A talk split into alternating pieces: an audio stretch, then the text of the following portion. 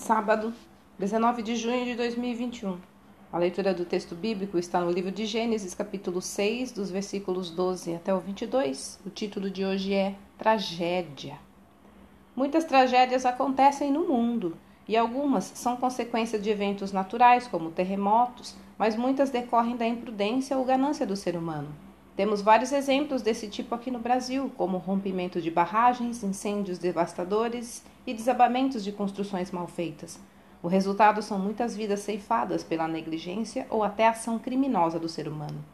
Na verdade, somos tanto vítimas quanto agentes das tragédias, pois também isso está relacionado com a desobediência de Adão e Eva no paraíso, quando comeram do fruto da árvore que Deus proibira. Com isso, perderam o direito à convivência íntima e direta com Deus. Espiritualmente estavam mortos. Paulo afirma que todos nós estamos debaixo da mesma maldição, pois o pecado contamina cada ser humano. E é por isso que o teólogo e médico Albert Schweitzer afirmou que a tragédia do homem é o que morre dentro dele enquanto ainda está vivo.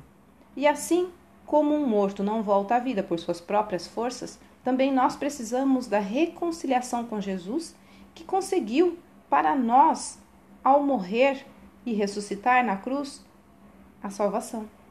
O erro do ser humano está em deixar de lado o que Deus ordena. Tudo o que fazemos por nossa própria vontade, desconsiderando a autoridade do Senhor, é pecado e ninguém está livre dele. A Bíblia fala de um momento em que a humanidade se desviou tanto da vontade de Deus que ele interveio, mandando o dilúvio do qual só restaram Noé e sua família. E chegará o dia em que o Senhor colocará o ponto final na história. Até lá, todos nós estamos sujeitos às tragédias, mas também temos todos a chance de nos reconciliar com o Senhor. Pois aos que receberam, aos que creram em seu nome, deu-lhes o direito de se tornarem filhos de Deus. Olha, crer em Jesus nos salva da maior de todas as tragédias, a eternidade longe de Deus. Texto retirado do presente diário da Rádio Transmundial, edição 24.